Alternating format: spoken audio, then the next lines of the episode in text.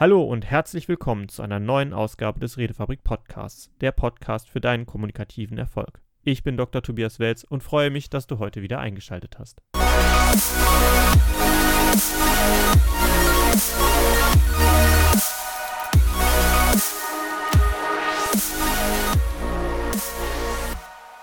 In der heutigen Folge gehen wir ein kleines Modell an, das eine große Wirkung hat, und zwar ein Modell, das sich damit beschäftigt, warum Menschen Dinge tun, die sie tun und warum sie das zum einen so tun, dass es ihnen in gewisser Weise Freude bereitet und auf einer anderen Weise, warum sie bestimmte Dinge dabei vermeiden.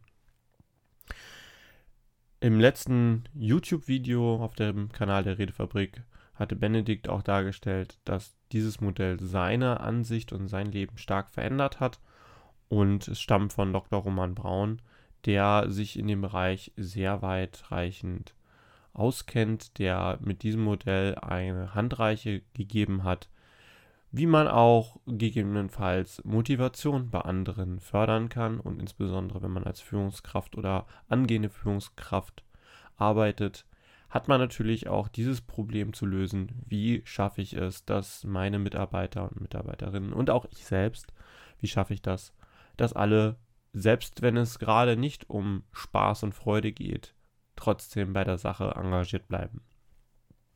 Das Modell selber baut sich im Prinzip aus einer 2-Kreuz-2-Matrix auf. Also es hat zwei Spalten und zwei Zeilen. Und das eine ist Schmerz versus Freude. Also einen, eine Frage, die man sich da stellt, macht das, was ich gerade tue, mir Freude oder verursacht es mir Schmerzen. Ein ganz simples Beispiel für diesen Konflikt wird auch häufig in der Werbung genutzt. Etwas, was Schmerz bedeutet, das ist im Sinne klar, wir haben irgendetwas, was uns mental oder tatsächlich auch physisch wehtut, durch das wir nicht durchkommen möchten. Unser Körper reagiert auf Schmerzen recht simpel. Er sagt, das möchte ich nicht und ich muss davon wegkommen. Allerdings durchleben wir trotzdem immer wieder, auch manchmal immer wieder denselben Schmerz. Und Freude, naja, das ist im Prinzip schon tatsächlich äh, das eher hedonistisch gedachte, nämlich Dopaminbelohnungen, die uns sagen, das hast du gut gemacht, das war gut, das möchte ich nochmal wiederholen. Also unser Gehirn ist da ja ganz clever und versucht uns dann immer wieder in die gleichen Muster reinzuzwängen. Ähm, allerdings sind diese immer wiederkehrenden Muster nur für den Moment sinnvoll für das Gehirn und für den Moment freut sich das Gehirn darüber. Es gibt nämlich noch eine weitere Dimension, die da hinzukommt. Ich möchte aber trotzdem noch mal kurz auf, diesen Spannungsfeld, auf dieses Spannungsfeld zwischen Schmerz und Freude kurz eingehen. Denn es ist nämlich etwas, bei dem Werbung sehr stark ist. Werbung nutzt sehr stark den Schmerz und die Freude und versucht zu vermitteln, dass ein Produkt, das sie selber haben, entweder von dem Schmerz wegführt oder zu der Freude hin, idealerweise sogar beides. Diese Frage kann Werbung auch in ihren Werbemitteln sehr stark nach vorne stellen. Ein schnelles Auto, das besonders gut ausgestattet ist, in dem der Fahrer oder die Fahrerin sich besonders darüber freuen, wie schnell und schnittig das Ganze fährt. Das sind Freude-Werbeaspekte. Es versucht zu vermitteln, hier wird Spaß erlebt. Und unser Gehirn reagiert entsprechend darauf. Vor allem, wenn es mit schnell fahren und ähm, mit, mit der Dynamik des Autos und der Optik tatsächlich auch Freude verbindet. Vielleicht auch Freude über Status. Das andere ist Schmerz vermeiden. Dieses Auto ist besonders sicher, es hat besonders viel Komfort, man wird mit äh, Müdigkeit nicht fahren können, weil es früher erkennt, es hat Scheinwerfer, die um die Ecke leuchten können, es hat bestimmte automatisierte Sicherheitseinrichtungen, Airbag und so weiter. Das sind Werbeaspekte, die versuchen uns von einem Schmerz wegzubringen, nämlich dem Schmerz, dass man einen Unfall erleidet, dass jemand anderes vielleicht mit dem Auto einen Unfall erleidet, das Gefühl der Sicherheit erzeugt, also keinen Schmerz erleiden, Schmerz vermeiden. Und das lässt sich in Werbung hervorragend darstellen. In der Werbung bekommen wir häufig genau diese beiden Spannungsfelder, Schmerz und Freude. Jetzt ist es allerdings so, dass es noch eine weitere Dimension dazu gibt, über die man sich auch Gedanken machen muss, die allerdings in Werbung nicht so gut dargestellt werden kann. Dadurch dass wir vor allem in der Werbung mit diesen beiden Sachen konfrontiert werden und Menschen in gewisser Weise auch Imitationstiere sind, versuchen wir diese Muster immer wieder unbewusst auch zu erkennen. Warum haben alle Leute auf Instagram oder Facebook, warum geht es denen immer gut oder welche Strategien haben sie, um Schmerz zu vermeiden, wie kommen sie dort weg.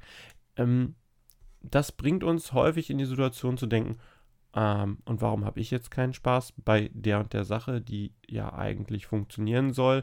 Warum hilft mir das jetzt nicht, von dem Schmerz wegzukommen? Ich muss doch auch durch den Schmerz, Schmerz durch, damit ich das irgendwie machen kann. Und man fühlt sich dann vielleicht sogar falsch, weil man eben sagt, ich möchte diesen Schmerz nicht. Oder man fühlt sich falsch, weil man sagt, ich komme nicht an den Punkt, dass es mir Freude bereitet.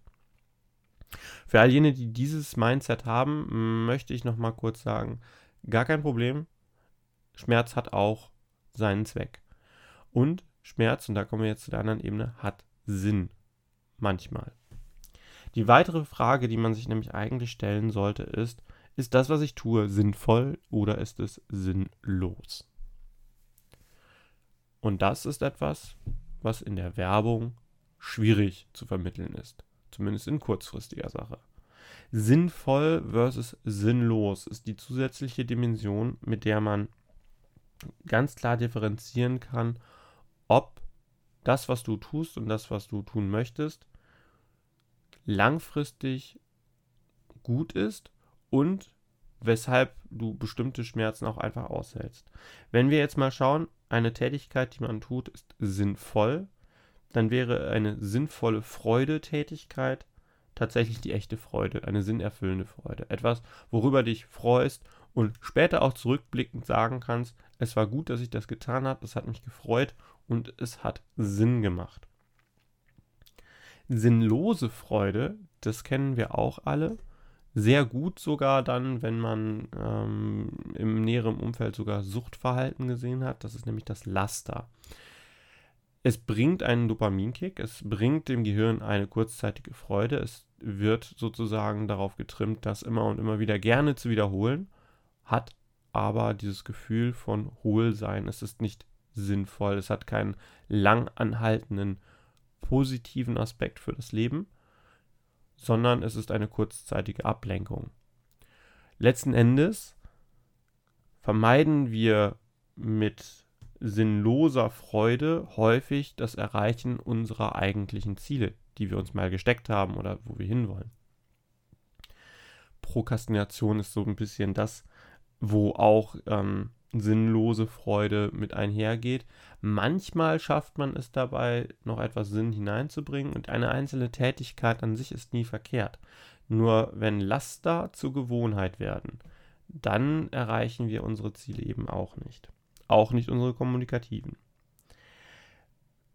Jetzt gehen wir aber nochmal zum Schmerz rüber. Bei sinnvollem Schmerz, also Schmerz, den wir bereitwillig erdulden, steht immer ein höheres Ziel dahinter. Es geht nicht um die Freude, sondern es geht um das Erreichen des Ziels. Das heißt, in dem Fall, in dem Modell wird es als Hingabe bezeichnet. Beispielsweise unser Ziel ist es tatsächlich, eine neue Sprache zu lernen dann müssen wir zunächst einmal durch bestimmte Punkte durch diese Sprache zu erlernen. Und wenn es keinen Spaß macht, keine Freude macht, dann kann es nur dann für uns gut sein, das zu tun und diese Sprache zu erlernen, wenn wir das als sinnvoll erachten. Auch beim Lernen nur Lerninhalte, die wir als sinnvoll erachten, bleiben im Gehirn leichter hängen. Das macht auch total Sinn. Das Gehirn ist ja nicht doof. Das denkt sich natürlich auch. Ha, das ist nicht sinnvoll. Das brauche ich nicht. Also lasse ich es weg. Und das ist sinnvoll, also muss es sehr relevant sein. Relevant bedeutet Überlebensfähigkeit, also versuche ich mir das zu merken.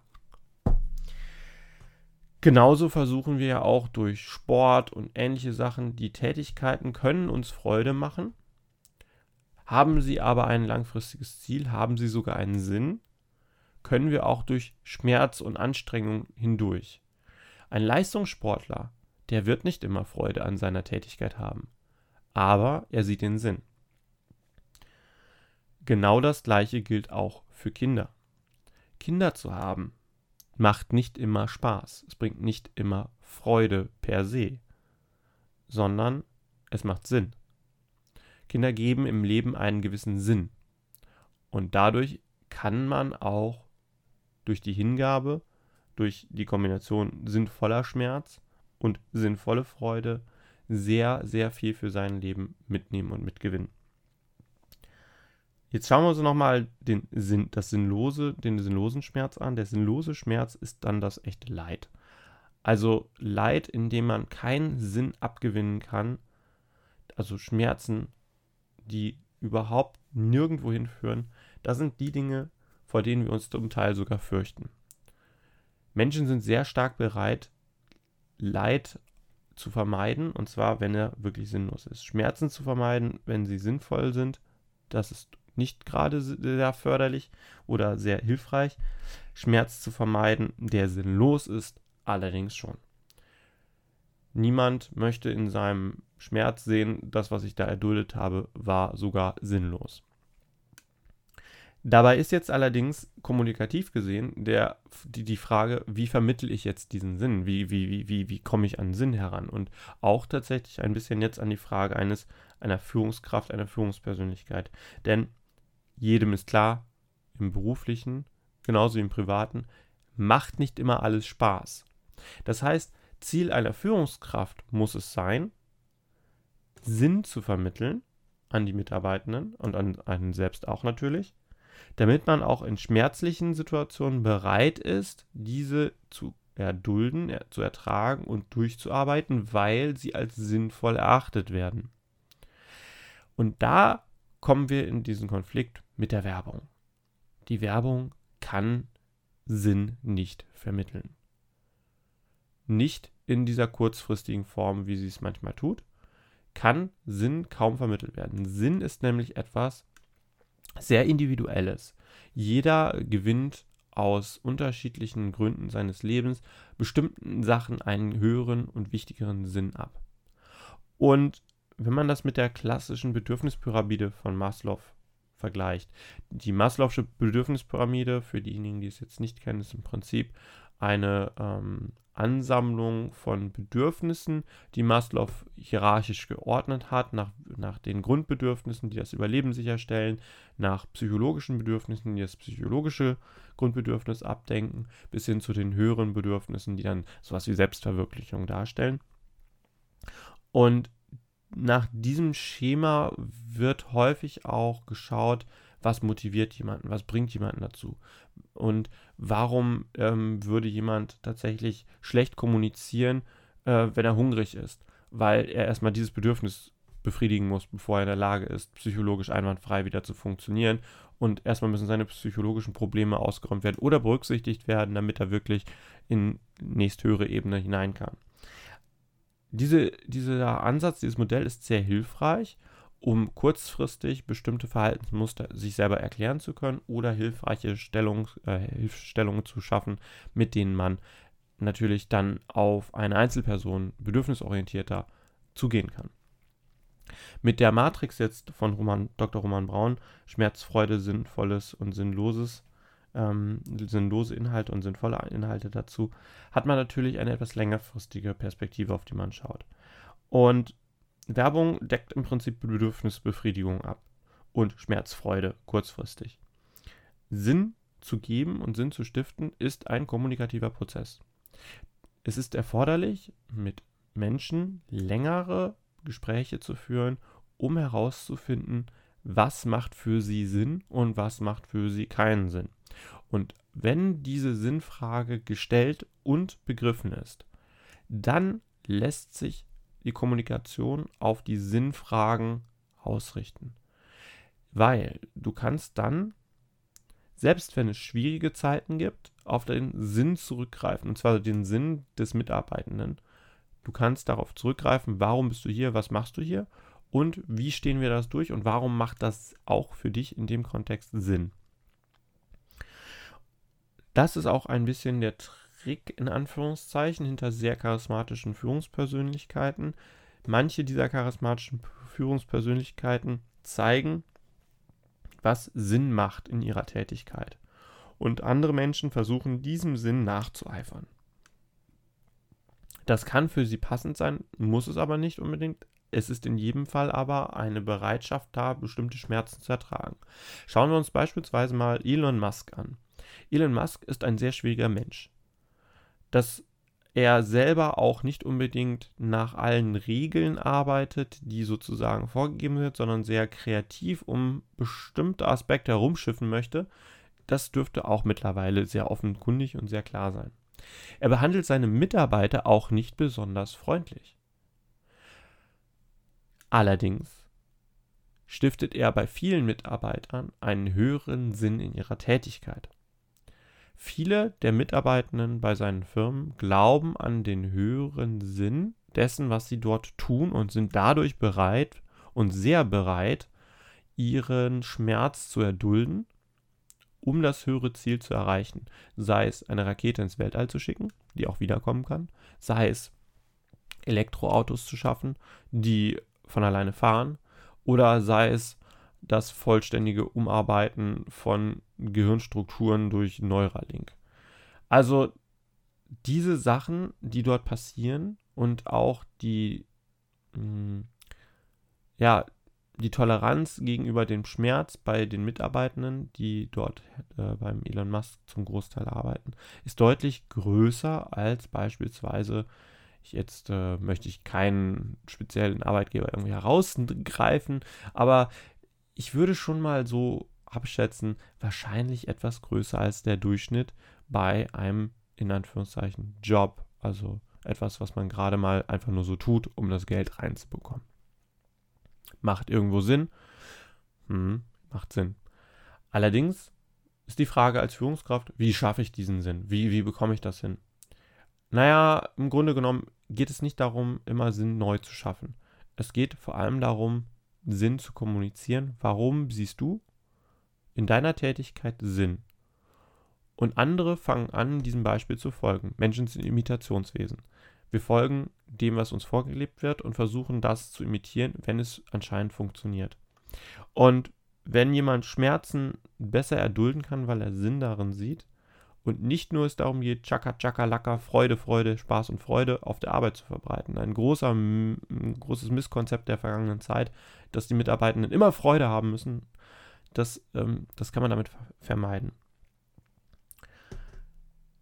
Was kannst du jetzt für dich nochmal zusammengefasst dafür mitnehmen und wie setzt du das für dich um? Naja, zunächst einmal könntest du Folgendes tun. Du kannst dir einmal aufschreiben, oben eine Spalte Schmerz, daneben eine Spalte Freude, dann schreibst du dir eine Zeile Sinn und darunter eine Zeile sinnlos und schreibst mal Hingabe, Freude, Laster und Leid an die richtigen Positionen. Und durchdenkst bei bestimmten Sachen, die du in den nächsten Tagen machen möchtest, ob es sinnvoller Schmerz ist, sinnvolle Freude, sinnloses, sinnlose Freude oder sinnloser Schmerz. Und guckst, ob du dort irgendwo ein Muster erkennst, welche Tätigkeiten du vielleicht anders gestalten solltest, warum, warum du sie anders gestalten solltest und vor allem, welchen Sinn du in bestimmten Sachen suchst. Was ist das, was du als Sinn haben möchtest? Was bedeutet das, wenn du das tust für deine Kommunikation? Naja, für deine Kommunikation bedeutet es ganz klar, du kannst leichter von Lastern ablassen, weil du auch klar sagen kannst, zu dir und auch zu anderen, warum du etwas nicht tun möchtest weil es vielleicht sinnlos ist und warum du bestimmte Tätigkeiten erdulden kannst und machen möchtest, weil es zum Beispiel sinnvolle Tätigkeiten sind und dadurch Hingabe und Freude erzeugen. Das wiederum bedeutet für dich dann leichteres Kommunizieren über das, was dir wichtig und relevant ist. Und wenn du darüber kommunizieren kannst, das steigert dein Charisma, das steigert auch deine Ausdrucksfähigkeit, weil du über etwas reden kannst, was deinem Sinn entspricht. Das wiederum hat Vorbildcharakter und andere Leute können dir leichter nacheifern. Wenn du dafür allerdings noch weitere Hilfestellungen brauchst, schau dir auch gerne noch das Video von der Redefabrik dazu an. Da wird es nochmal visuell ein bisschen aufbereitet. Und ansonsten komm auch gerne in den Redefabrik Campus. Dort diskutieren wir, schreiben wir auch regelmäßig über verschiedene Aspekte, wie zum Beispiel ähm, die Matrix über äh, den Sinn oder auch äh, die Maslow'sche Bedürfnispyramide. Da werden verschiedene Dinge auch nochmal vertieft und natürlich einfach individuelle Fragen geklärt. Dann möchte ich mich jetzt bedanken, dass du wieder eingeschaltet hast. Vielen Dank fürs Zuhören. Alles Gute und natürlich viel kommunikativen Erfolg.